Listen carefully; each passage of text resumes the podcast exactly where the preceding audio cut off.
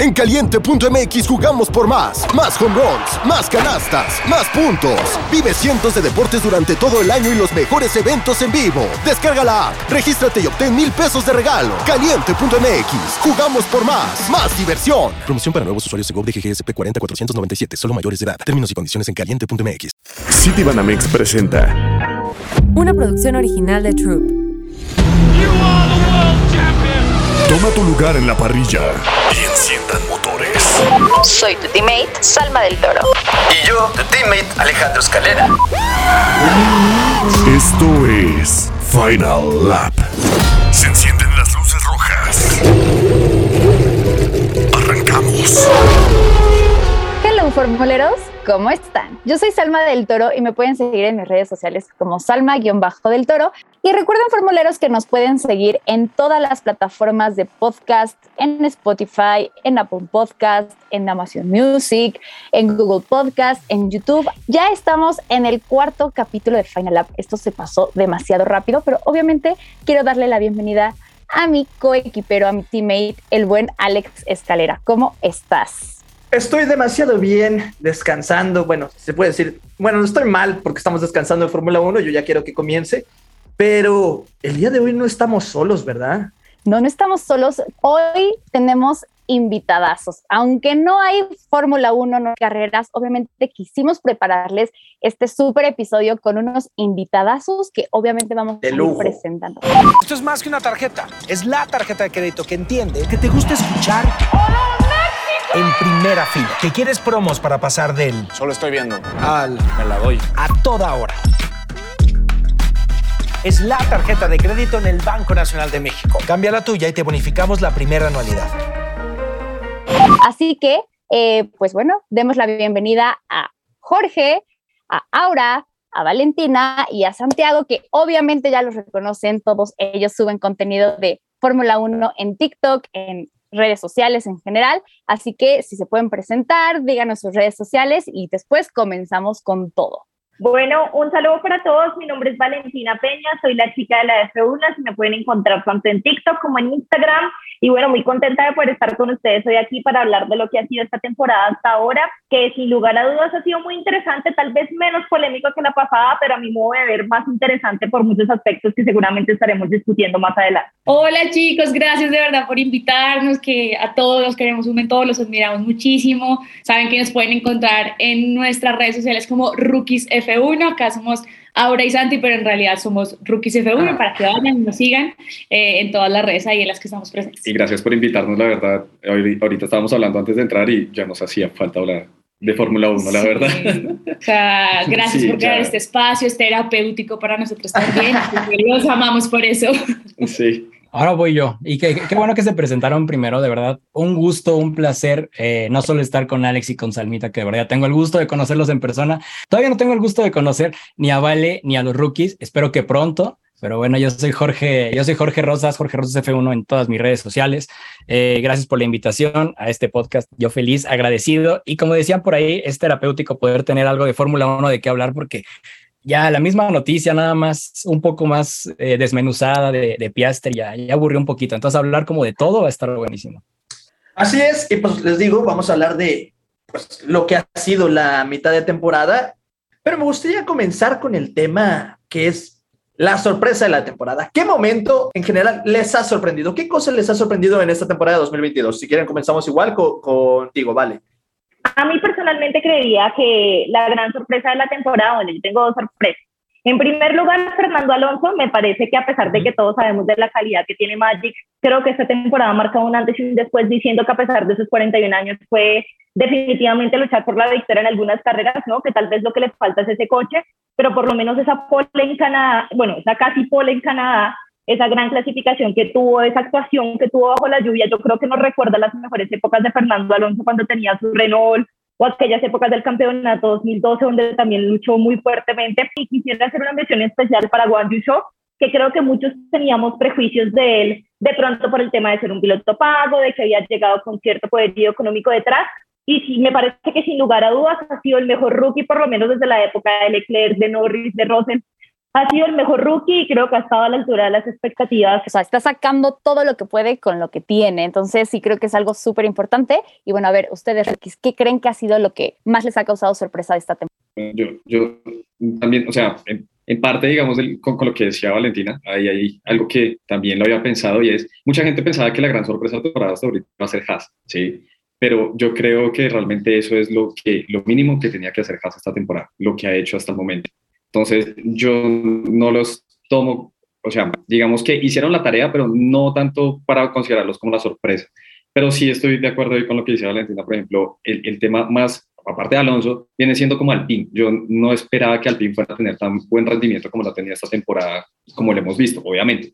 Viene de la mano con, el, con lo que es Alonso, con el piloto que es, y, y, y las actuaciones que ha tenido, pues definitivamente pues, demuestran ¿sí? el por qué es dos veces campeón del mundo. Eh, como que nos sorprendió más de las temporadas pasadas que veíamos viéndolo como que no rendía, como que ese motor no, como que ya no daba. Entonces, eh, sí, para mí también la gran sorpresa como tal hasta el momento viene siendo Alpine en sí. ¿Y tú? Sí, para mí igual, no, creo que es, pensamos muy parecido Vale porque la verdad también antes de, de arrancar el podcast estábamos pensando como, bueno, ¿cuál es la sorpresa para ti? ¿Cuál? Y yo sí de una también dije lo de Juan Yuyo, me parece que ha sido un rookie excepcional, o sea, no ha tenido carreras buenas, tampoco voy a decir que todas las carreras para él han sido brutales, ha tenido errores y ha actuado mal a veces, ha tenido sus cosas, pero me parece que es más de una ocasión en la que ha terminado clasificado encima de botas, es más de una ocasión en la que lo hemos visto, pues, o sea, actuar de una muy buena forma. Es su primer año en la Fórmula 1 y sabemos que esta vaina no es nada fácil, así que me parece que creo que ha tenido una buena temporada. En algún momento llegamos a pensar con Santi como que tuvimos la misma sensación con su nuda el año pasado al inicio, porque acuérdense que la primera carrera de su nuda el año pasado fue muy buena y después, ¡pum!, empezó a bajar y a bajar.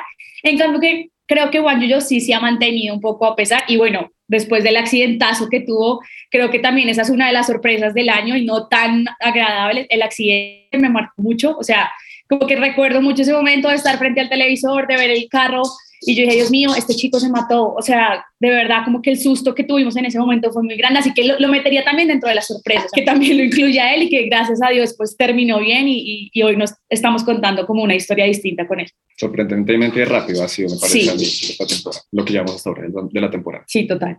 Yo pienso en Mercedes en este caso, y no porque traiga gorra de Mercedes ahorita. Yo como tal soy tifosi, pero me gusta más la merch de Mercedes. Entonces no piensen que lo que voy a decir es completamente enfocado a Mercedes. Yo digo que como sorpresa tengo a Mercedes y a George Russell. Mercedes como equipo eh, empezó bastante, bueno, empezó mal a comparación de cómo terminó el año pasado, pero el desarrollo que ha tenido, el trabajo que ha tenido con sus pilotos, también la mentalidad que tiene Mercedes desde el inicio con Toto Wolf en España diciendo que todavía pueden ser campeones del mundo, mientras que tiempo similar Binotto decía que en realidad ni siquiera era prioridad, que ellos solo querían como entender bien el reglamento. O sea, ese tipo de cosas es una buena sorpresa porque iniciando mal, terminar como tan fuerte ahorita pensando que ese equipo puede ser incluso segundo del mundial, yo diría que esa es una gran sorpresa y que en lo personal me tiene bastante contento porque pues eleva un poquito como la emoción en la carrera, ¿no? Tener otro equipo por ahí. Y George Russell, eh, creo que todos esperábamos algo muy bueno de él, pero no tan constante como lo está haciendo. Bueno, sí, como lo está haciendo. Fuera de ciertos, este,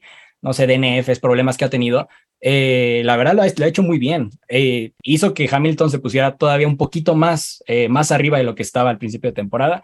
Entonces yo creo que esas dos para mí son las sorpresas y igual con, bueno, juntaría con la parte de Alfa Romeo, en este caso también como Valtteri un poquito, pero en general Mercedes, para cambiarlo un poquito. Iba a decir, y me acuerdo mucho como que antes de que arrancara la temporada, en varios de los podcasts que hablamos, la pregunta era esa, como, bueno, ¿cuál creen que va a ser el papel de Russell? Y todos creíamos un poco que iba a ser el segundo piloto, no, lo van a dejar ahí como va a estar relegado a todo lo que haga Hamilton, yo creo que no va a brillar tanto, este año se va a acoplar, tan y uno mira unos meses después y el panorama en el que estamos hoy, creo que es completamente distinto a lo que pensamos todos a inicio de año de que Russell iba a ser como voy a aprender de Hamilton este año y el otro año ya veremos. Y creo que ha sido completamente contrario. Obviamente también por la situación del carro, de las configuraciones de Hamilton, todo eso no lo entiende, pero sí siento que Russell se mete dentro de la sorpresa y súper chévere que lo haya dicho Jorge, porque sí siento que el panorama que veíamos antes de que arrancara la temporada al de hoy es completamente diferente y Russell se lo ha ganado a pulso, o sea,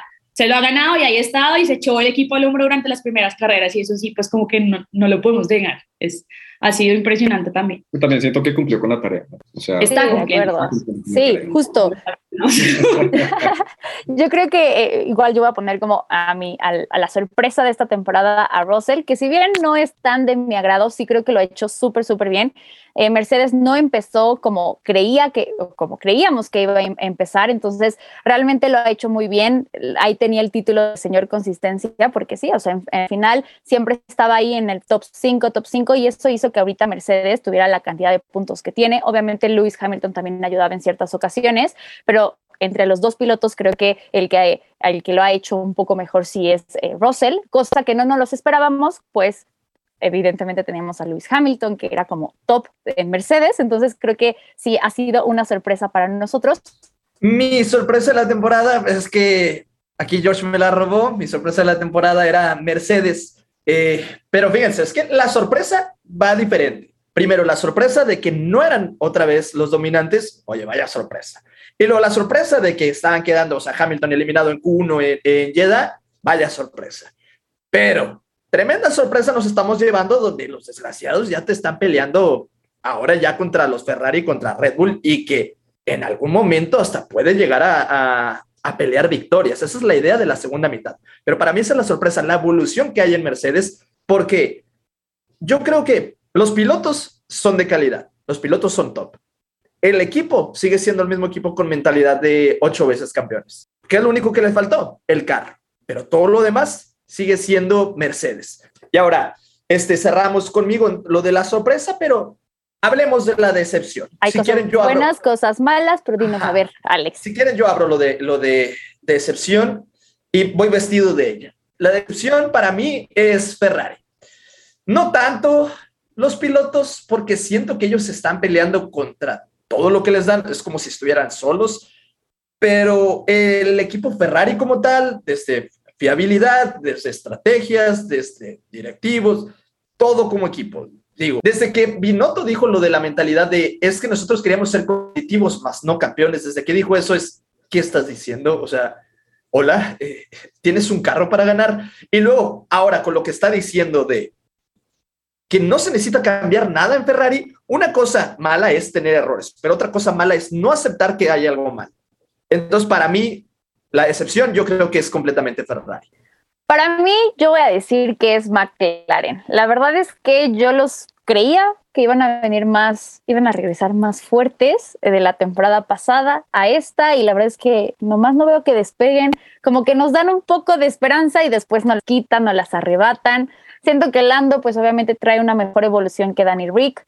Eh, con todo lo que está sucediendo en esta silly season, ya no sabemos qué va a pasar con él. Pero bueno, no sé, espero y de verdad eh, que esta segunda parte de la temporada sea aún mejor, que puedan competir, ¿no? Entonces, para mí, McLaren, pues no sé, siento que no, no les veo una evolución, siento que están estancados y que no, no se han desarrollado y creo que pues obviamente los demás equipos ya los, los superaron por mucho. Pero bueno, pues esperemos que mejoren y no sé, a ver, los rookies, ¿cuál ha sido su, su decepción hasta el momento? Bueno, eh, ahorita, o sea, ahora también está diciendo algo que es muy cierto y es, hay mucho, o sea, puede haber muchas decepciones este año, pero yo estoy con Alex y para mí la, la verdad pensé que iba a ser totalmente unánime. Ferrari es la mayor decepción que hay esta temporada. Por, por muchas razones. O sea, por, por un lado es Ferrari generó demasiada expectativa en los últimos dos años. Sí, con el cambio de reglas nos venían diciendo que iban a tener un carrazo, que iban a, o sea, poder competir por el campeonato, que mejor dicho, que iba a ser un cambio total. Y efectivamente lo fue. Sí, Ferrari llegó a principio de año a las pruebas de, pretemporada y nos dejó a todos, oh, que, es ese carro hermoso, rápido, fiable, se veía absolutamente todo, ¿sí? Y todo el mundo dijo, por fin, Ferrari volvió a la cabeza. Y así arrancaron. De o sea, el papá de Santi, que es súper tifoso y estaba bien ilusionado. La verdad hay que decirlo. O sea, el muchacho estaba como, este es mi año otra vez, ustedes jóvenes no saben nada. Sí, ha llegado mi momento y, y todo falló, amigos. Y, y, además de eso, yo creo que, o sea, Claro, claro. Y todos, o sea, todos los tifosi contentos, obviamente. Ahí entiendo a Alex, entiendo a Jorge, porque pues otra vez viéndolos arriba, otra vez viéndolos ganando carreras. Y además es también lo que dicen y es, todos somos fans de Ferrari en algún punto. Sí, o sea, todos somos Ferrari fans. Pero, pero entonces venían como con tanta fuerza, venían prometiendo tanto con Charles, con, con, con Carlos, que pues ambos también son unos pilotazos para salir con lo que salen ahorita, para empezar a mostrar problemas de fiabilidad a mitad de la, de la primera mitad de la temporada, para sacar unas estrategias de nuevo, así tipo lo hacían en 2019, 2020, que uno dice, ¿cómo es posible que piensen eso? ¿Cómo es posible que vayan en contra de otras estrategias que es lo más como lógico que pueden hacer durante la carrera, independientemente de, las circunstancias que haya, ¿no? Entonces es literal el meme que han salido en muchos lados que Carlos y, Leclerc van hacia un lado y la escudería va hacia el otro lado jalándolos como no, no, no van a avanzar. Y es para mí la verdad es terrible que después de llevar una gran ventaja que le tenía Leclerc a Max al principio de año en puntos, una buena ventaja que le tenía a Ferrari a Red Bull. Ahorita Red Bull está a 100 puntos de constructores de, de, Ferrari y Mercedes está como a 30 puntos de Ferrari para alcanzarlos. Eso para mí es, o sea, con eso ya es suficiente para decir que es una gran decepción. Es que yo creo sobre todo que el problema de Ferrari y Ravi que voy a complementar corto lo que dijo Santi, hizo, es que son problemas que no deberían ser de una escudería como lo es Ferrari como que uno entiende esos problemas y los puede llegar a entender en otras escuderías, pero una escudería con el peso histórico que tiene Ferrari, sí, claro, la mala temporada que tuvo está bien, pero igual sigue siendo Ferrari. Creo que esa es el, como la rabia que uno puede llegar a sentir con Ferrari y es lo que yo a veces le decía a Santi terminando las carreras, yo, pero, pero es que no es cualquiera, o sea, me da rabia incluso por eso. Entonces, creo que ese es el tema con Ferrari. Yo voy a, voy a cambiar porque sí siento, claro, que hay una, hay una decepción como generalizada frente a Ferrari, pero sí creo que hay otras cosas que han fallado y otros pilotos que los metería un poco como en esta categoría de decepción. Metería a Richardo, sin duda. No es posible que cuando uno compara los resultados de, de Lando con Richardo esté tan, o sea, la diferencia sea tan grande. Yo sé que a veces los carros tienen configuraciones distintas, sé que son los mismos carros también, pero con, como lo dije, con configuraciones diferentes. Pero el tema de Richard a mí sí no me deja como de, de, preocupar, porque siento que es un piloto que ya lo hemos mencionado, no, como que no se ha permitido evolucionar con muchas escuderías y llega a este su, su segundo año con McLaren y como que uno esperaría, bueno, ya pasó un año, ya te adaptaste, listo, ya, tú, haz algo y no. Entonces siento, yo sigo metiendo a Richard, me da mucho pesar porque me cae muy bien, me parece un gran piloto, pero incluso la situación en la que está ahorita es penosa, o sea, es decir, que todos estemos especulando de que será que se va, será que lo van a multar, será que lo van a renunciar de la escudería, o sea, eso no debería pasar en un piloto como él. Por eso yo metería a Richard como dentro de mis decepciones y metería un poquito, sin, o sea, sin ser tan grande, pero la incoherencia a veces de la FIA, del de control de carrera, lo metería dentro de las decepciones. Es decir, eso que pasó con Checo, de que, ay, creo que te saltaste los límites de pista. No, mentira, no, te lo voy a volver a poner porque, o sea, esto es la Fórmula 1, no es cualquier deporte tampoco. Esas cosas no pasaban con Michael Massey, pero a ver, vale, dinos. Bueno, yo creo que voy a ser un poquito diferente a los demás y voy a empezar diciéndoles que para mi excepción va mucho con el tema de qué expectativas teníamos. Y a pesar de que había muy altas expectativas con Ferrari, Ferrari, ¿cuánto tiempo no viene mal? ¿Cuánto tiempo Ferrari no viene embarrándolas en estrategia, en pit, en fiabilidad? Quienes recordamos la temporada de Sebastián Vettel, toda la época de Vettel en Ferrari, quienes recordamos obviamente ese campeonato de 2012 de Alonso, ¿sí? Entonces, por eso particularmente a mí lo de Ferrari me parece una decepción, pero no termina siendo la gran decepción, porque era algo que ya me esperaba y es una situación en la que Ferrari lleva muchos años, pero para mí es Alfa Tauri, incluyendo sus pilotos y lo que es la escudería. ¿Por qué? Porque siento que la temporada pasada tal vez habíamos quedado con esa sensación de que podían pelear como esa cuarta escudería, ¿sí? De que podían pelear por ese cuarto lugar del campeonato de constructores. Pasa algo parecido a lo de Ferrari y Haas, ¿no? Que así como Ferrari sube, Haas también suba. En el caso de Alfa Tauri, pues no, lastimosamente no fue así y siento que va más allá del coche, que obviamente no está en condiciones, también sus dos pilotos, ¿no? Gasly no ha sido el mismo que en temporadas pasadas, Tsunoda, todo ese potencial que le veíamos, esa velocidad que mostraban algunas carreras en 2021, no lo hemos visto en estas carreras. Entonces sí siento que Alfa Tauri ha sido un fiasco total, mucho más de lo que yo me esperaba, tanto como escudería como en el tema de pilotos. Sí, sí, 100% de acuerdo. Y sabes que no lo había pensado, pero sí, ahora que el que lo dices, Alfa Tauri no va nada bien, no, o sea, creo que no, no he encontrado como tal la fórmula para, para poder seguir como tal en Y por lo que te digo, como tú tienes a, tienes a Red Bull al lado, tienes un motor de Red Bull que anda súper bien, pues tú esperas algunas de esas características verlas en esa escudería hermana, así como lo vemos en el caso de Haas con ¿no? Claro. Sorprendía a Haas en esa primera carrera, Quinto lugar con Magnussen, decíamos, ok, los motores Ferrari, Alfa Romeo también iba bien, pero Red Bull y Alfa Tauri siempre han estado distanciados. Alfa Tauri creo que no ha tenido una sola carrera muy, muy, muy destacada esta temporada y Gasly ha tenido un bajón en su rendimiento, su Noda también. Así que tanto pilotos como escudería han fallado y para mí, pues por, por, eso para mí son la gran decepción de esta temporada. Sí, de acuerdo, de acuerdo, Valentina. Y tú, Jorge, dinos cuál ha sido tu, tu decepción de esta temporada 2022. Estoy muy, pero muy de acuerdo con lo que dijo Vale, de que la decepción va de la mano de las expectativas. Y yo siendo tifosi, pues tenía bastantes expectativas de que Ferrari fuera a hacer las cosas bien. Por ende, yo creo que yo sí lo metería justo en, eh, en la parte de, de, la decepción, porque lo, lo dijo bien Vale, o sea, literal, pareciera que ellos lo hacen a propósito, porque, por ejemplo, 2007 de Kimi Raikkonen, si no fuera, si no fuera por todo lo que pasó por McLaren, hubiera ganado McLaren, lo hubiera perdido también Ferrari, o sea, literal lo hubiera perdido también Ferrari. Nos vamos a, a la parte de Massa, Massa lo perdió por culpa del equipo. Bueno, vamos a, vamos a ponerle compartida, pero también culpa del equipo. Vamos a ponerle eso. Luego lo dijo perfecto, 2012 también pudo haber sido. 2010 si no fuera por Alonso, ni siquiera hubiera estado cerquita de ganarlo en la última. O sea, ese tipo de cosas. Luego, justo lo de Sebastián Vettel, que prefiero no tocar ese tema, así que omitamos, saltemos directamente al presente. Eh, creo que es muy raro lo que sucede en el equipo. Pareciera que, que necesitan algo más que algo físico, sino más mental, porque no, no, no entiendo el por qué no estás funcionando las cosas y empezaste con un equipo, en un coche dominante, con una dupla buenísima, que al final de cuentas, Carlos, por ejemplo, tuvo sus problemas al principio, pero fuera de eso, es como los de Checo. Checo ha tenido también sus problemas y aún así este Red Bull está, está arriba. O sea, lo piensas y no es como pretexto que Carlos Sainz haya hecho el mal para Ferrari. Eh, Leclerc ha cometido sus errores, que igual yo creo que son errores que en una de esas se esconden. A ver, mi Alex, yo sé que dices que no, yo sé que dices que no, pero ahorita te va a tocar, por favor. Ahora, ahorita lo defiendes, no te preocupes. Eh, yo creo que igual estos errores, porque también concuerdo con Alex, son errores escondidos más del equipo que suyos, pero bueno, eso son otras cosas. Y sí lo veo como una decepción. O sea, el la forma en que están llevando esta temporada pareciera que son nuevos, pareciera que es un equipo que jamás se ha, se ha acercado a pelear un mundial cuando, aunque no lo hayan ganado, lo han peleado en años recientes y justo metería a Alfa Tauri también. Creo que desde Pierre Gasly como Yuki Tsunoda las cosas no le están haciendo bien. Hablan más de lo que, de lo que está sucediendo, eh, estando tan cerca, como dice Vale, de, un equipo como Red Bull tan cerca, que no puedas hacer cosas que has hecho en años pasados, como para tener un rendimiento cercano, un rendimiento bueno, al menos para la media tabla.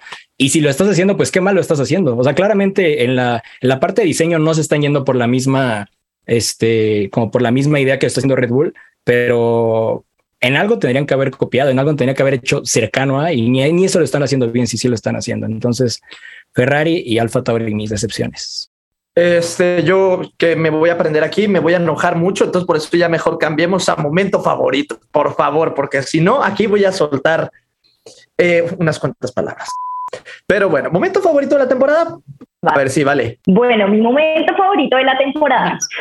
Tengo varios momentos favoritos, creo que es una temporada que ha tenido muchas cosas interesantes, pero creería que me quedaría con unos de Red Bull en Imola.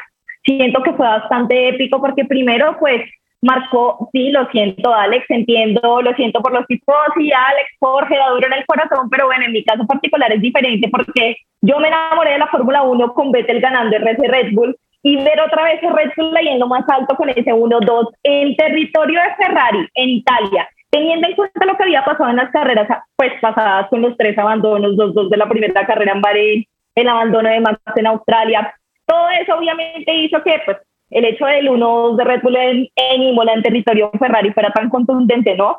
Entonces, pues para mí, sin lugar a dudas, fue uno de los momentos favoritos. También ver, digamos, ese compañerismo entre Max y entre Checo, porque siento que también, bueno, no sé cómo lo ven ustedes, que son mexicanos y que están ahí como entre todo el Checo fanatismo, pero pues hablaba mucho de especulaciones, ¿no? Eh, la mala vibra, la relación, Checo si le va a competir, no le va a competir, y fíjate cómo se suben los dos al podio, de la mano, ambos juntos siento que fue un momento bastante bonito y muy épico, no solamente para los fanáticos de Red Bull, sino porque siento que marcó como un antes y un después en la temporada. Y sin lugar a dudas, ese fue como el momento que sentó el presidente para que Red Bull fuera de viento en popa y un momento que fue clave para que hoy en día pues estén ya básicamente casi que 100 puntos encima que Ferrari en constructor. Lo siento por los fanáticos de los tipos. Gran momento icónico porque no habíamos visto hace mucho tiempo que existiera ese compañerismo entre los pilotos, pero a ver, ahora sí, rookies, díganos su momento. Yo, yo tengo varios como momentos que o sea, han sido favoritos en esta, en esta temporada. Eh, en general, sí, por ejemplo, digamos a mí, me gustó mucho realmente lo que ha logrado el cambio de reglas, eh, el cambio de diseño en los carros, ver, por, un lado, y como se los he contado en otras ocasiones, pues yo soy ingeniero, ver lo que han hecho los equipos y ver cómo eso ha funcionado para que hayamos visto diferentes batallas hasta hoy. O sea, er, arrancando desde Bahrein, en la batalla que hubo entre Leclerc y, y Max, las batallas que hemos visto entre Checo y Hamilton, esa batalla que vimos en Silverstone de cinco carros pegados, o sea, eh, eh, todo ese tipo de cosas para mí han sido de esos momentos favoritos, pero ahí mismo enmarcaría varios. De mis momentos favoritos de la temporada fue ver a Leclerc ganando en Bahrein.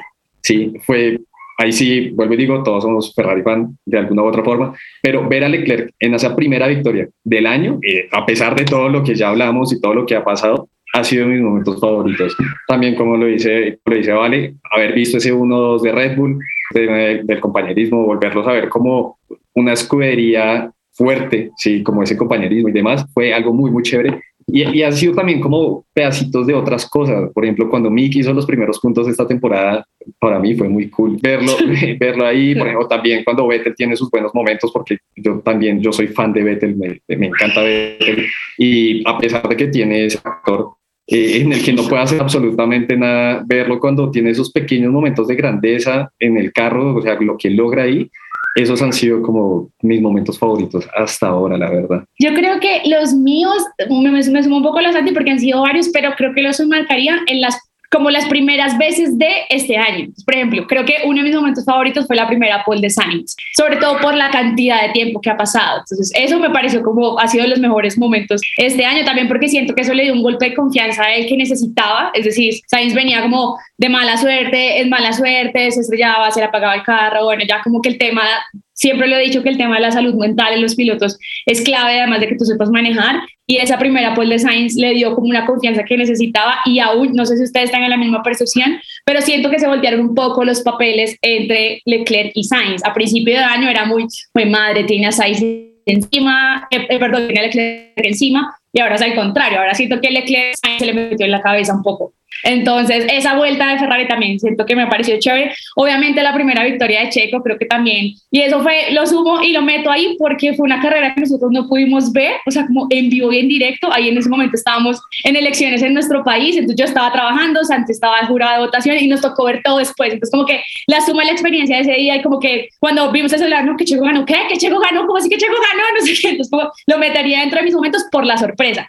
Y la última que metería fue la pole de Russell. Me parece que fue una pole que me dejó sentada, literal. Y esos momentos que uno lo dejan como así, como que se le para un poquito el corazón a uno, ahí siento que un buen momento que me disfrutó y en esos tres momentos siento que fue cuando mi corazón tin se paró y dijo, fue madre, la pole de Sainz la meto, la victoria Checo y la, y la primera pole de Russell también la metería. Además que nosotros somos fans de Russell y ahí yo quiero meter un último momento favorito y es haber visto nuevamente a los dos Mercedes en en el poder, que uno dice como, pero, o sea, pero vienes de una hegemonía de Mercedes, ¿cómo es posible que... Que lo extrañes. Sí, a mí sí me gusta porque fue bonito ver otra vez cómo lograron recuperarse de esa cantidad de problemas con los que arrancaron la temporada. Volver ahí a Hamilton y a, y a Russell juntos también fue un gran momento. Sí, fue bueno.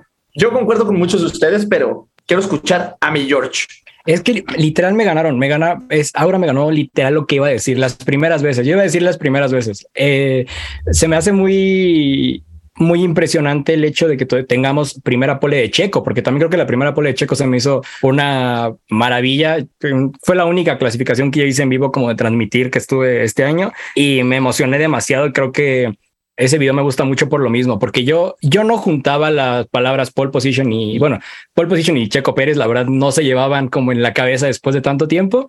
Y el que por fin lo viéramos se me hizo muy similar a, a Sakir, por ejemplo. Entonces, si voy a escoger nada más para cambiar, porque pude haber dicho Mónaco también, voy a escoger esa, la pole de, Checo en, ¿cómo se llama? En Arabia Saudita, porque me llamó mucho la atención, es algo que no me imaginaba, pero así genuinamente no me imaginaba. Dije, algún día puede llegar, pero nunca pensé que ni en Arabia, ni en, pues ni este año a lo mejor. Entonces voy a escoger esa y las primeras veces en general, porque para mí yo soy fan de Carlos Sainz, entonces pole y victoria se me hizo 10 de 10.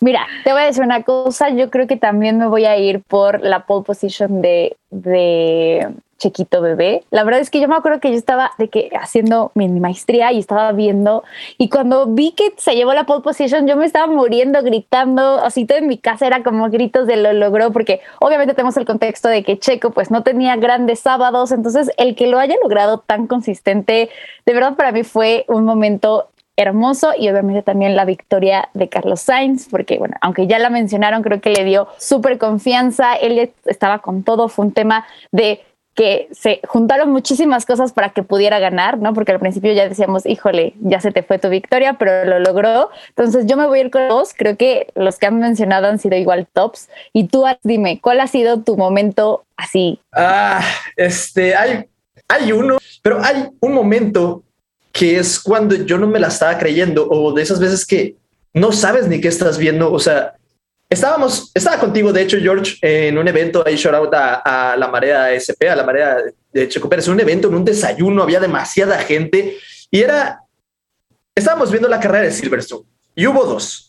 Los momentos al inicio donde, bueno, la pelea donde se llegó a ver un Red Bull y luego era un Ferrari y luego otro Red Bull y luego el Ferrari el Leclerc, que eran cuatro líneas y yo como, ¿Qué estoy viendo? Esto, esto es el Fórmula 1 2022, es el juego, ¿qué está pasando? Verlos tan pegaditos y no saber qué va a pasar. Luego, bueno, fue ahí el golpe entre Leclerc y Checo y luego la, aparte la emoción de la gente que había al lado y luego le empezaron a, se la empezaron a mentar toditita a Leclerc por haberle pegado a, a, Checo. Yo como, che, tampoco respeto, este, pero la emoción, la vibra que había en ese lugar era muy, muy buena. Y luego, más adelante en esa carrera, lo que fue la pelea de Hamilton, eh, Leclerc, Checo, para mí fue creo que es el mejor momento que hemos visto de, de, Racing en, la temporada y, y, era increíble porque uno pasaba al otro y luego el otro lo pasaba y luego Hamilton salió de atrás y luego Hamilton, pues mi piloto favorito, yo de que, ah, ¿qué está pasando? No entiendo nada, no entendía nada, no sabía ni qué hacer. Antes no agarré a, a Jorge de ahí del pelo, así, ah, ¿qué está pasando? No, ganas no le faltaban, ¿eh? Ganas no le faltaban. No, no, o sea, se los juro, estaba muy, muy emocionado. Yo creo que es mi momento favorito sí o sí. O sea, porque fue increíble toda esa batalla. Fue muy, muy emocionante. Pero ahora sí, Salma, ¿qué toca? ¿Qué, sigue? ¿Qué tema? ahora veamos y nos van a decir su podio favorito hasta el momento, así en corto, cuál fue eh, el que más les gustó y el por qué. Así que ahora vamos a darle la palabra a Jorge. Dinos cuál fue tu podio. Mi podio favorito, tengo dos, pero me voy a ir por Mónaco, me voy a ir por Mónaco este año y yo creo que Checo, bueno, también le tengo cariño Checo por el antes y después de Checo en la Fórmula, bueno, la Fórmula 1 en México, antes y después de Checo, lo complicado que era antes seguirla a cuando llegó Checo ahorita. Entonces, el cariño que le tengo a Checo es como general y, y este podio eh, también inesperado, bueno, además tiene esa victoria inesperada y luego el podio creo que se lleva como el primer lugar, pero muy cerquita Silverstone, eh, ver a Sainz primero, sí, ver a Sainz primero y después a Checo también estar en ese podio me gustó muchísimo. El hecho de, los, de la combinación de pilotos Ferrari y Checo, en general yo escogería el podio de Mónaco y como mención especial el de Silverstone. Súper. ¿Tú, Vale? Bueno, yo escogería el podio Hungría, creo que por lo inesperado se fue, ¿no? Eh, yo creo que nadie se esperaba que Verstappen terminara en el podio largando décimo, eh, sobre todo también porque era una carrera que se pronosticaba muy, muy para Ferrari por el perfil del circuito y por lo que habían mostrado en las prácticas. Y a mí en lo particular me encantan las carreras estratégicas. Y creo que fue un podio de pura estrategia, o sea, quienes llegaron al podio fue por su estratégica, por su estrategia y sin lugar a dudas ver a Verstappen. Y a los dos Mercedes en ese podio que no fue heredado porque se hablaba mucho de que no, el podio de Francia fue heredado por el accidente de Leclerc, bla, bla, bla. Eh, ver a ambos Mercedes en un podio totalmente merecido que no tienen forma de decir que lo heredaron, siento que fue un momento sin lugar a dudas épico para mí, por lo menos ese podio fue la mejor manera de cerrar esa primera parte de la temporada y le doy una mención especial al de Silverstone, no solamente por Sainz, sino por el hecho de ver a las tres escuderías ahí, ¿no? Era Ferrari, Red Bull y Mercedes. Ustedes, rookies, ¿cuál ustedes, rookies, cuál ha sido su podio favorito? Santiago quiere decir todos, aquí estamos hablando. Yo le dije, no, tienes que escoger tres, no, le dije, tienes que escoger uno. arranca, arranca tú ahora sí. Bueno, yo sí, perdón, siempre lo embalo. Bueno, para mí, dos, también los voy a meter ahí. El primero, el de Italia, por el 1-2 de Red Bull, eh, Valentina lo ha mencionado ahorita, creo que fue muy emocionante ver el mensaje que hubo, porque también a principio de temporada, con los buenos resultados de Ferrari, todo el mundo ya daba por perdido a Red Bull, era como, ya, o sea, ya no puedo, va a ganar Ferrari, todavía estábamos muy temprano en el campeonato, pero siento que el mensaje y un poco el golpe de opinión que lograron fue bueno. O sea, ver a Checo y a Max así saliendo súper abrazados. Yo sé que después la carrera siguiente todo cambió y, y las, se puso la cosa tensionante, pero esa carrera, o sea, por lo menos en Italia, creo que es de mis podios favoritos y también porque estaba Lando ahí. A mí me gusta mucho Lando, siento que es un gran piloto y verlo en el podio también como que me emociona, entonces sumo todas las cosas. Y metería otro que fue cuando quedaron Verstappen, Checo, Rose en España. Y lo meto porque siempre le he dicho, yo el año pasado cuando anunciaron a Russell en Mercedes, yo dije, voy a morir el otro año porque creo que, no sé, a usted de pronto a Salvo a veces le pasa con Sainz y Checo, como que uno no sabe, es como hay la división interna. A mí me pasa lo mismo, pero con Max y con Russell.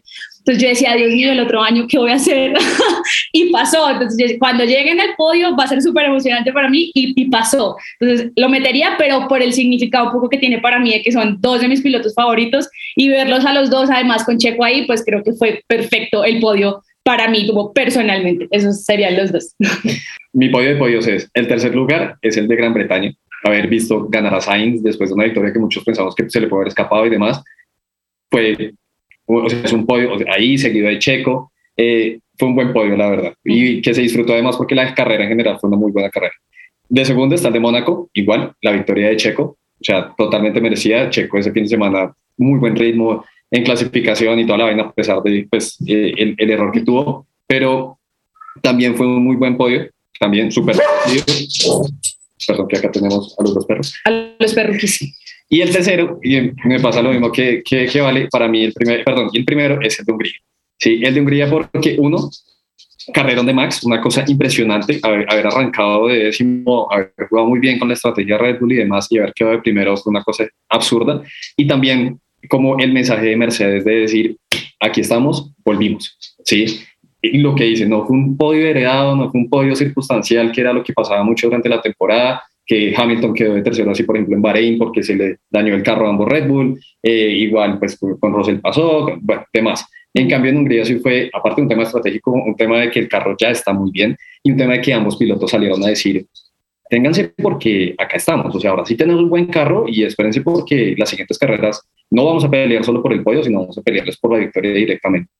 Entonces, el podio de Hungría para mí también fue una cosa espectacular, la verdad. Ya lo dijeron, la verdad es que yo me voy a ir por Mónaco. Ahí creo que está perfecto en primer lugar Pérez, en segundo lugar Sainz y en tercer lugar Verstappen. Fue súper emocionante yo cuando estaba escuchando el himno nacional de México, yo de que ahí, ahí de que llorando, de que todo todo estuvo hermoso en ese momento. Creo que ahí Checo recuperó muchísima confianza y obviamente ver a Sainz ahí al lado de él fue como súper gratificante para mí porque saben que yo amo a Chiquito Bebé y a Carlos Sainz. Entonces sí, me voy a ir por Mónaco. Creo que, que fue espectacular ese podio.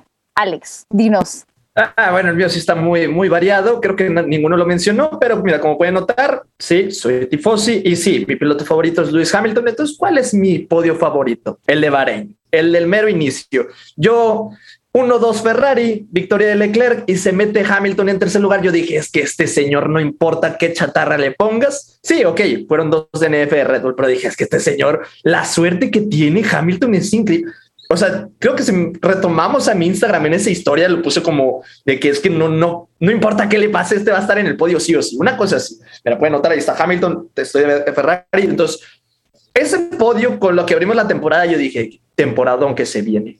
Increíble. Y ha sido temporada, aunque ha variado mucho temporada, pero yo creo que ese es mi podio favorito. Pero, híjole, ya estoy, ya estoy escuchando, ya estoy viendo que muchos me van a decir, oye, es que no has dicho nada de Checo Pérez, pero por eso vamos a nuestra sección favorita. Chequito, nuestro viejo sabroso.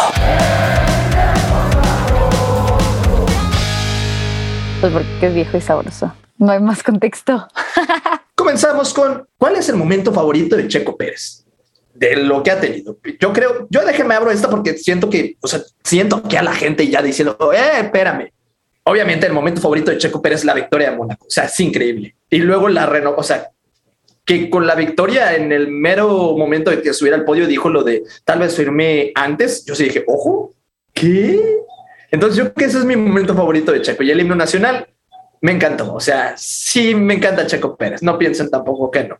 El tuyo, Jorge, ¿cuál es? Pero yo creo que me iría otra vez con Arabia, con Arabia Saudí. Creo que saber que un piloto que no, o sea, uno de tus pilotos favoritos que no es bueno en sábado, bueno, no vamos a decir no es bueno, no tiene ritmo en sábado, porque igual creo que no es bueno, es una palabra muy fuerte, no tiene ritmo en sábado y que normalmente suele hacer trabajo extra en domingo, tuviera tenido un gran sábado y hubieran tenido un día que en la, como él lo dijo, si puedo hacer la pista, si puedo hacer la pole en esta pista, la puedo hacer en cualquier lado. el que haya dicho eso en lo personal fue como de, te creí, Checo. Digo, no ha sucedido, pero bueno, yo te sigo creyendo. Todavía tienes más oportunidades. No, no hay problema. Eh, yo me voy con eso. O sea, es esas primeras veces y esas cosas que no te imaginabas y pensar que una pole para México de esa forma, me, quedo con eso. Chulada. Increíble. Bueno, yo creo que la mayoría lo va a decir, pero a ver, vamos a ver si no. A tú, este, Vale, ¿tú cuál es tu momento favorito de Checo? Pues estamos hablando, asumo, ¿no? Estamos hablando de Checo en general, ¿no? En la Fórmula 1, no solamente en esta temporada, y si no es solamente en esta temporada, yo no entiendo por qué no han mencionado Sakir 2020. o sea, para mí esa carrera es lo más épico que tiene Checo Pérez. O sea, yo por lo menos recuerdo muchísimo estarla viendo con mi familia. De hecho, estaba conectada con unos amigos mexicanos vía y videollamada. Y si yo me emocioné siendo colombiana, no me imagino lo que ustedes sintieron siendo mexicanos, ¿no? Sobre todo que fue al mejor estilo de Checo Pérez, ¿no? Remontando desde atrás guerreando contra la corriente después de, bueno, ese incidente precisamente con Leclerc que ahí perjudicó a varios y que lo hizo quedar casi que último. Ese adelantamiento a álbum que como muchos dicen fue una manera de asegurar ese asiento en Red Bull. Entonces yo sí me quedo con Sakir 2020 y de hecho mucha gente lo discutía que con quién se quedaban, si con Mónaco o con Sakir. Y yo mil veces Sakir, o sea, creo que ese momento va a ser insuperable y diría que es de mis momentos favoritos en la Fórmula 1, de las remontadas más épicas que he visto y de mis favoritos, sin que Checo Pérez sea como uno de mis pilotos favoritos. ¿no? Obviamente le voy por ser latinoamericano, pero no es de mis pilotos favoritos y lo disfruté demasiado. Salma, dinos cuál es tu momento favorito de Checo. Iba a decir la pole position de Arabia y luego pensé y dije, no, Mónaco. Y ahorita que lo dijo Vale, dije, ¿o no? Ya no sé cuál elegir. Es que siento que como Checo no nos, o sea, en su momento no nos tenía tan acostumbrado a tantas cosas así. Creo que esos momentos son icónicos, pero voy a seguir eligiendo Mónaco. Siento que el circuito es mi circuito favorito y siempre me dicen, pero ¿por qué es muy aburrido? Bueno, para mí Mónaco siento que el, todo el contexto que tiene el circuito, todo lo histórico, para mí se me hace como uno de los circuitos más como, o sea, que Checo haya ganado. Eh, el verlo ahí llorando como de felicidad, eh, ahí fue cuando nos reveló que ya estaba firmado con, con Red Bull. Entonces para mí fueron unas, un conjunto de emociones que me hizo decir, Mónaco, te has vuelto aún más mi circuito favorito con esta victoria de Chequito. Entonces definitivamente me voy con Mónaco. Ahora sí, ya regresaron los rookies. Esto pasa por la tecnología que, miren, nos está haciendo que nos conectemos de diversos países para tener este podcast. Así que ahora sí, rookies, díganos su momento favorito de Chequito Bebé. Bueno, yo voy a meter en uno de mis momentos favoritos de Checo, igual me voy a ir más bien al año pasado al Gran Premio de México, por la faceta un poco distinta de Checo fuera de pista. A mí me parece que es, también chévere hablar de la, de la vida que tienen los pilotos fuera como de los carros, de la Fórmula 1, también hay papás, hay muchas cosas. Y esa como, esa, no sé, ese ejemplo un poco familiar que da Checo, el tema de sus hijos, me parece súper bonito. Y creo que uno de los momentos a mí, o sea, de mis favoritos y lo recuerdo como por las fotos, no sé si ustedes se acuerdan cuando el hijito lo estaba viendo así como en el podio, cuando él estaba en segundo y está la foto del hijo ahí chiquito mirándolo? Para mí ese momento es como súper especial, muestra también un poco eh, el ejemplo que es Checo para su familia. Yo sé que en el caso de México para ustedes también es obviamente el ídolo y los entendemos, eh, los envidiamos un poquito también, hay que decirlo, o sea, en estos podcasts hay que ser sinceros también. Y uno dice, fue pucha, los, los envidio mucho, pero o sea, es una envidia de la buena, ¿cierto? O sea, es como, Dios mío, cuando suena el himno de su país, yo digo, muy madre, que se sentirá uno escuchar el himno del país de uno en la Fórmula 1, o sea, de verdad que, que nota eso. Entonces, Sí, metería ese momento dentro de mis favoritos. El podio de México, como por la emoción de la familia estar ahí, también me acuerdo del papá llorando, gritando. Esa, esa, esa como faceta familiar de Checo me parece muy bonita y, por eso lo, lo incluyo ahí. no, es, no, es, ningún, no te estoy presionando para nada.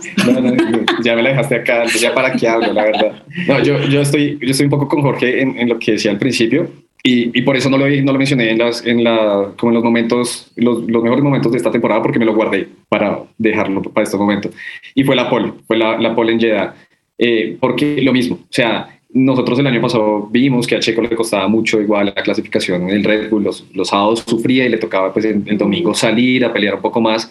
Y, y sí, claro, Mónaco fue muy especial, pero digamos que Mónaco era la promesa que ya tenía Checo por el ritmo que venía trayendo y por lo que hizo, en, o sea, el ritmo que tenía en prácticas, lo que hizo en la cual y demás, eh, era como lo que eh, todos queríamos que pasara en Mónaco. Sin embargo, Jeddah fue la sorpresa, ¿sí? Porque además Jeddah es un circuito que los mismos pilotos han dicho no es tan sencillo, ¿sí? Tiene sus, sus temas complicados. Eh, y todo el mundo ya daba por hecho, por hecho la pole de, de, Leclerc en ese momento. O sea, ya Leclerc se llevaba la pole. Cuando de un momento otro checo cruza y Vamos, porque parece que cuando lo estábamos viendo, nosotros a veces vemos la telemetría como en vivo y empezamos a ver que Checo morado, morado, morado. Sí, mejorando. Y entonces, o sea, es eso, la verdad para mí fue, hasta, hasta el momento de la temporada, ha sido como el momento favorito de, de Checo, la verdad. O sea, fue una cosa que yo quedé como Sí. Tremendo, o sea, pensando que Max era el que iba a hacer eso para poderse sacar ese, esa amargura que tenía el año pasado de haberse estrellado en la última curva antes de llegar y marcar tremenda pole, sí. yo pensaba que Max lo iba a hacer este año y lo hace es Checo, quedé como muy bien, o sea, y, demasiado bien. Y yo metería, no sé si lo dijeron cuando nos desconectamos, pero cuando lo anuncian en Red Bull, siento que también ese ha sido los momentos más épicos para Checo y para todos. Yo eso sí me acuerdo que todos, bueno, pero anunciólo ya, era diciembre, tal, ya todos estábamos como en modo Navidad y nada, y nada, y pum. Eso en un momento le agregaría también a, Incluso Drive to Survive lo hace muy bien cuando pone a Christian Horner, llama a Checo, le mete toda la emoción del caso. También metería eso dentro de mis momentos favoritos de, de Checo. Yo quiero complementar rápido el mío, rapidísimo, porque yo soy tonto y yo no pregunté como Vale sí preguntó de, de que si era ahorita o si era de antes. Entonces, no eres sí, nada más soy, soy tonto. Solo hay tontos que no preguntan. Yo quiero nada más mencionar así rapidísimo Malasia 2012. A mí Malasia 2012 Uf, es algo que carrerón, o sea, que independientemente de lo de Checo, Épico. Checo es más, o sea, épica es la palabra, ¿no? Si me, si me dicen cómo la defines en una palabra, épica. Fue una carrera divertidísima, fue una carrera que ya viéndolo del lado de Checo, pudo haber ganado, o sea, de verdad pudo haber ganado. O sea, estamos hablando de que en su segundo año pudo haber ganado su primer carrera de Fórmula 1 y nos tuvimos que esperar otros 10 años, pero bueno, bueno, casi 10 años, 8 años. Este, fue, Malasia estuvo buenísima, ver a Fernando Alonso también con ese ritmo y ver que Checo, si no fuera por ciertos errores y también este, mala comunicación del equipo, creo que le faltaba un poquito al equipo como para que ya pudiera tener esa victoria. Bueno, terminar, ver, verlo en, en segundo y ver cómo el equipo se emocionaba. Checo también está más que emocionado. Carrerón y momento que me lo tatuaría de verdad, sí o sí. 10 de 10. Yo quiero ver ese tatuaje. Yo también. Pero... Sí, yo siempre lo dicen y yo espero el tatuaje de verdad. Sí, sí, o sea, sí. Yo sí, yo sí me. Ese va a ser tu me, reto. Ese va a ser tu reto. Santiago, o sea, les, les, voy a contar que Santiago Ah. tiene un tatuaje de Fórmula 1. Ahí, o sea, solo te dejo ese dato. Yo cumplí. Apuesta. No sé. ¿Cuál, cuál de qué fue la apuesta o cómo estuvo? A, apostaron. Si ganaba Max el año pasado, me hacía el León de Max. Ojo. Y ahí lo tengo tatuado.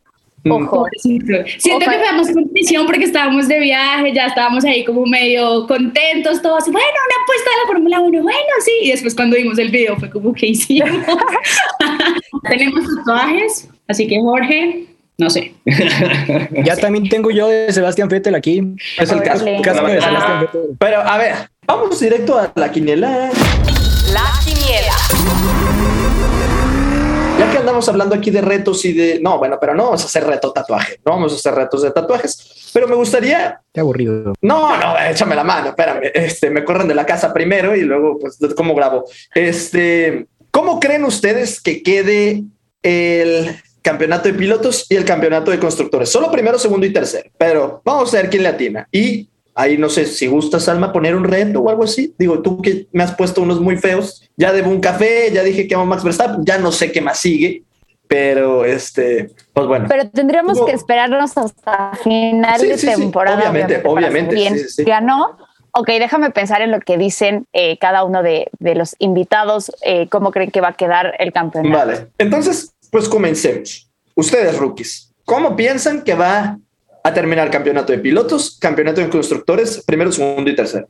A mí me angustia que todo esto queda grabado. Entonces después, cuando uno ya la embarró con toda, porque además este año, y creo que Alex también la ha pasado, yo no sé ustedes chicos, pero nuestras predicciones, fue madre, como cambian tanto, no, eso no, no, no, le hemos pegado nada. Santiago le pegó una. Yo le pegué al pollo de Austria. Sí, así que Santiago va a hablar en nombre de rookies. Aquí me voy a quitar esa responsabilidad, ya él es el mayor en esta relación, así que tú asumes la responsabilidad. No va a decir nada. Yo, según lo que hemos visto, eh, como pasado estas carreras hasta, hasta ahorita, la verdad, creería que va a quedar Max de primero, va a ser campeón, Checo de segundo y Russell de tercero. Nada más que decir, ya Santiago le dijo todo, ya. Se cierra el Ah, bueno, y, y perdón, y en constructores, Red Bull, Mercedes, Ferrari. Interesante. A ver, Valentina, ¿tú cómo crees que queden? El mío fue bastante parecido, de hecho lo estuve pensando hasta el final, pero me voy con Verstappen primero, segundo Russell, porque creo que Russell se va a pasar a Checo, lo siento amigos mexicanos, pero tengo ese feeling, ese presentimiento. Verstappen, Russell, Checo y constructores estamos totalmente de acuerdo. Red Bull, Mercedes, de hecho si me dicen firmarlo ya, lo firmo ya, que se pasan a Ferrari en constructores, no tengo dudas. Y sin muchas pruebas. Tercero Ferrari en constructores. De pilotos, mira, de pilotos es primero Verstappen, segundo Russell y tercero Checo. Es mi turno de quemarme. Bueno, yo sí me voy a ver tifosi hasta donde pueda. Realista, claro. Eh, constructores, Red Bull, Ferrari, Mercedes. Se van a ir hacia cinco puntos de diferencia, van a quedar. O sea, va a quedar a nada, yo creo. Se va a definir en, en la última, en constructores. Entonces, eh, ¿qué dije? Así Red Bull, Ferrari y Mercedes. En, en pilotos, Max Verstappen gana el título, desgraciadamente. Segundo, Checo. Tercero, Leclerc. Sí creo que Red Bull, o sea, Ferrari la va a seguir regando, pero no tanto como para que Mercedes, bueno, al menos Russell lo pase. Igual, eso quiero al menos, eso espero. Eso quedaría. Alex. Hamilton primero. No, no se crean. Vamos a ser reales. Vamos a ser reales. Verstappen gana el título. Al 9 de agosto va así la cosa, ¿no? Que es Verstappen, Leclerc, Checo. Así se va a quedar. Campeonato de constructores. Red Bull lo gana. Híjole, segundo y tercero. Está, está bien. Mercedes, Ferrari. Ok. Red Bull, Mercedes, Ferrari. ¿Tú, Salma? Pues en el de pilotos, claro está, creo que todos coincidimos. Max Verstappen en primer lugar. Yo sí creo que Checo va a quedar en segundo. Y en tercer lugar me voy a ir con Leclerc. Y en el de eh, constructores, Red Bull, evidentemente, Mercedes y Ferrari. Así, no más. Yo, yo, yo, quiero, yo quiero hacer la aclaración que yo a principio de temporada ponía a Ferrari como campeón. Sí. Ah, yo también, tío. Yo ponía a Ferrari como campeón en ambos campeonatos, Mm. pero siempre que Binotto sale a hacer alguna declaración, siempre pasa lo contrario. Ajá. Y antes de Hungría dijo, no, y antes de Hungría dijo, no veo por qué no podemos ganar las 10 últimas carreras, y pasó lo de Hungría. Entonces, por eso, desafortunadamente, les perdí toda la fe para que queden entre los tres, o sea, en pilotos entre los tres primeros y que queden de segundo en constructores. Sí. Tristemente, la verdad, porque la verdad sí quería y esperaba que Ferrari ganara los campeonatos este año. Ojalá se nos dé para el próximo, pero pues nada. Muchísimas gracias amigos por, por acompañarnos. En serio, saben todos que los quiero mucho y, y- y tienen un, un pedazote de mi corazón. Sí, pues nuevamente agradecerle a ustedes, a los que nos están escuchando. Recuerden seguirnos en todas nuestras redes sociales como arroba Audio en Instagram y obviamente a todos nuestros invitados que si nos ayudan rápidamente a decir sus redes sociales para que los sigan. Vamos, rookies. Bueno, a nosotros nos encuentran como Rookies F1 en TikTok, en Instagram también tenemos podcast, así que nos pueden encontrar también por allá en Spotify. Para nosotros un gusto y más que un gusto, un honor compartir estos espacios con ustedes. Siempre que nos encontramos les decimos que a todos los admiramos un montón, nos gusta mucho conocerlos. Oigan, y nos vemos en México en octubre de este año. No pasa la conocida, así que allá nos vemos. Prepárense, Salma, Alex, Jorge, y de una vez acá todos los otros amigos que hemos, eh, con los que hemos hablado, Patrick, eh, Víctor, allá nos vamos a ver en octubre. A Valentina, con Valentina nos conocimos la semana pasada. Ah, sí. Falta que se conozcan ustedes dos. Sí. Y lástima que no nos acompañes, Vale, en México pronto. O quién pero, sabe. O quién sabe, claro. quién sabe. Pero, pero sí, amigos, nos vemos allá en México y prepárense porque también ya estamos ahí haciendo cositas, igual que todos los rookies que nos escuchan y demás. Bueno, estamos haciendo, preparando ya cosas para que nos conozcamos allá. Eso. Valentina.